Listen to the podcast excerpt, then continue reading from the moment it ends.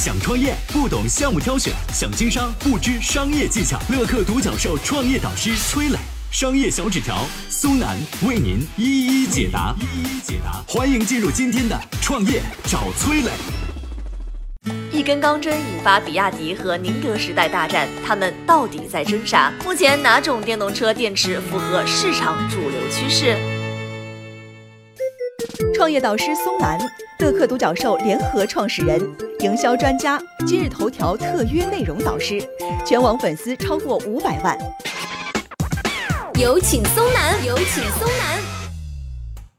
谁能想到啊，一根钢针引发了中国动力电池头部企业的一场大战？一切要从比亚迪刀片电池的发布会开始说起。三月二十九号的下午，比亚迪创始人王传福在直播当中介绍说啊，刀片电池既有磷酸铁锂电池安全性能的优点，又在续航里程上达到了与三元锂电池同等的水平，价格还更低。三元锂电池和磷酸铁锂电池是目前市面上主流的电动车动力电池，也是电动汽车的核心部件。但是这两款电池各有弊端啊，不是续航里程有限，就是安全性弱。王传福宣布，新款刀片电池就属于升级版的磷酸铁锂电池。而更让业内意外的是什么呢？在发布会上，比亚迪公布了刀片电池进行针刺实验的视频。视频当中，针扎进了电池内部，造成了短路，但是电池并没有燃烧爆炸，以此来证明比亚迪刀片电池的安全性。据说这种测试是电池安全测试里最严苛的一种测试。但是比亚迪这么做一定会触碰到某些三元锂电池企业的利益啊！果不其然，第一轮 PK 很快就来了。五月十一号，靠锂电池发家的宁德时代董事长公开就发声说了，有人把电池滥用测试通过等同于了电池安全。比亚迪的一个销售经理当晚就接招发微博说：“不服，哎，不服，那你也来扎一下吧。”说扎就扎，两家很快迎来了第二场 PK。宁德时代连发两条视频应战，其中一条是用钢针尝试去穿刺三元锂电池包，但是让人啼笑皆非的是啊，钢针并没有穿透电池，而是被保护电池的钢板折断了。另一条视频里，宁德时代用自家的两款三元锂电池进行穿刺实验，都没有发生起火爆炸，但打脸也很快就来了。有一个网友就用宁德时代进行实验的电池重新穿刺，结果燃起了熊熊大火。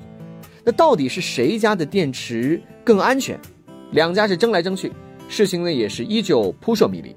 我们换一个角度来看啊，比亚迪和宁德时代的这场 PK 也可能会反复提醒围观群众：各位，电动汽车安全性能非常非常的重要哦。毕竟文字和视频都证明不了谁家的电池更安全。那首先让自然车新闻里怎么也找不到你家的产品，那才能说明你家的产品是真的牛啊。那客观来说，未来这两家电池哪家会成为主流呢？接下来我们有请商业小纸条。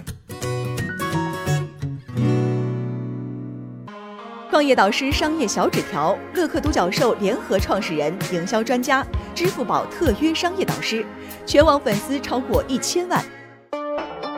有请商业小纸条，请商业小纸条。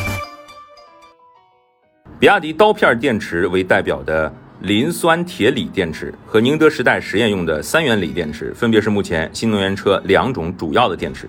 我们来看这两种锂电池的优缺点啊。简单来讲呢，三元锂电池能量密度比较高，低温性能比较好，但是化学性质不够稳定，特殊情况下呢，容易发生自燃，暂时没有从根本上解决安全性的问题。磷酸铁锂电池呢更加稳定，寿命也更长，但是在最关键的能量密度方面却无法和三元锂电池媲美，仅仅可以达到三元锂电池百分之八十的左右的一个水平。那么什么是电池的能量密度呢？简单来讲就是同样体积和重量的电池，能量密度越高，电动车续航距离越远。那么这两种电池谁是目前主流呢？一个背景是，由于消费者目前普遍的里程焦虑啊，就是说这车开能开多远儿这么一个焦虑。在这之前呢，三元锂电池是目前绝大多数车型选用的主流。不过呢，三元锂电池的安全性能一直受到了各方面的质疑。此外呢，新能源补贴全面降低，由于三元锂电池成本更高，也给车企带来了巨大的压力。在这样的情况之下呢，目前主流的新能源动力电池路线当中，磷酸铁锂电池的呼声开始日益的高涨了。包括特斯拉从宁德时代采购的也是磷酸铁锂电池。不过这场 PK 背后和这两家公司的市场焦虑也有关系。在刚刚过去的2020年一季度，宁德时代痛失全球动力电池老大的位置，比亚迪的市场占有率也下滑百分之六十八。宁德时代和比亚迪，前者主营动力锂电池，成为特斯拉的供应商；后者主要是卖车。一个整车生产商下场来抢电池商的生意，说明什么问题呢？还不是因为电池赚钱多一些呗。我是崔磊，很多互联网公司啊都曾经邀请我去分享创业方面的课程，包括抖音、快手、百度、阿里、腾讯等等。我把主讲的内容呢整理成了一套音频课程，这套课程啊包含了创业怎么找合伙人、怎么找到投资人、怎么制定正确方向、怎么组建自己的团队等等。